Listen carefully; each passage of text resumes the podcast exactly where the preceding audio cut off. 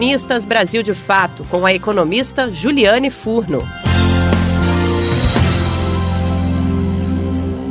De onde tirar e como pagar a conta da crise? Diante da grave crise econômica e social que estamos vivendo, assistimos ruir o mito de que não tem dinheiro. A equipe econômica dos sucessivos governos neoliberais do passado recente e do presente brasileiro ensejaram a necessidade de profundas reformas no Estado brasileiro, sempre com essa mesma insígnia: instituir teto de gastos, outras políticas de ajuste fiscal, a reforma da Previdência. São alguns dos exemplos é, que tratam desse tema. Se não tem dinheiro, como é que o governo acabou de aprovar um plano com a destinação de 30 bi em investimento para os próximos três anos, ou mesmo a aprovação da renda básica emergencial, e os 98,2 bilhões para financiar a complementação dos salários inscritos na MP 936? Com isso, obviamente, não estou questionando a validade e a urgência dessas medidas. Com isso, eu quero apenas demonstrar a falácia do argumento predominante de que o Estado está quebrado ou que não tem dinheiro. Muito diferente das famílias e das empresas, o Estado brasileiro não tem constrangimento monetário ao seu gasto. Ou seja, ele não está constrangido a gastar apenas aquilo que arrecada. O que limita a elevação do gasto público repousa em outros fatores, como o custo da rolagem do endividamento expresso pela taxa básica de juros, a possibilidade de inflação pela baixa capacidade de oferta e se os agentes econômicos estarão dispostos a carregar o custo do endividamento em reais. Assim, é importante frisar que os estados com soberania monetária, ou seja, aqueles que emitem a própria moeda, têm condições de imprimir moeda, elevando seu gasto independentemente da receita.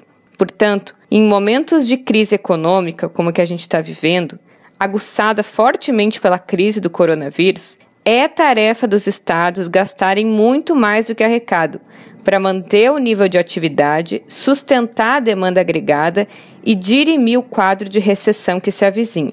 Isso está sendo feito até mesmo em países que são bastiões do liberalismo da nossa época, como os Estados Unidos, que está ampliando as emissões monetárias financiando até mesmo cartão de crédito de pessoas físicas, ou mesmo Chile, que projeta um déficit público na ordem de 7% do PIB esse ano.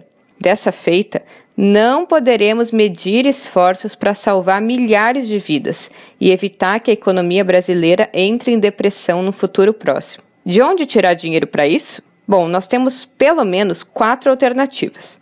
A primeira delas, e que todo mundo está fazendo, é o endividamento público. Não há qualquer problema nisso. Quando o endividamento está na própria moeda, diferentemente da dívida externa, o Estado pode determinar o prazo de pagamento com a rolagem da dívida e a taxa de juros. Nenhum Estado nunca quebrou no mundo com dívida na própria moeda. Em segundo lugar, nós devemos modificar a regra de apuração do resultado das reservas cambiais brasileiras, de semestral para mensal no próximo período.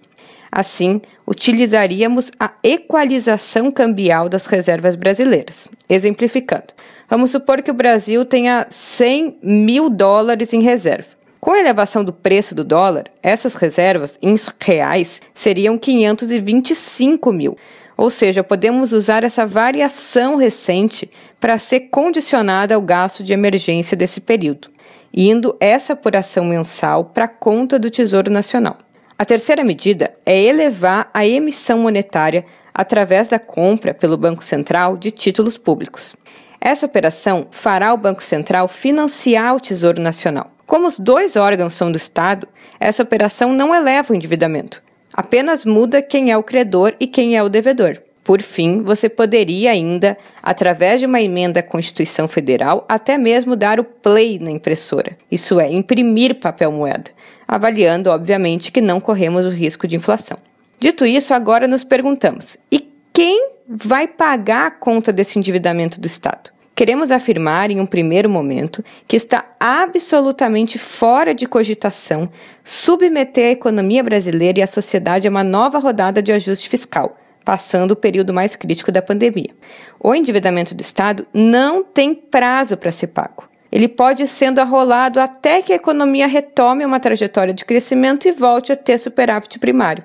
Em segundo lugar, temos que aproveitar esse momento para bradar a urgência de uma ampla reforma tributária no Brasil, que modifique a estrutura da carga tributária para que os impostos sobre renda e patrimônio se elevem, abrindo espaço fiscal para o Estado e desonerando da renda dos mais pobres. Além disso, regulamentar o artigo 153 da Constituição Federal, que já estabelece a existência do imposto sobre grande fortuna, para garantir a taxação do estoque de riqueza para que essa financie a imensa pobreza desse país, fruto da secular desigualdade brasileira. Você ouviu as reflexões da economista Juliane Furno.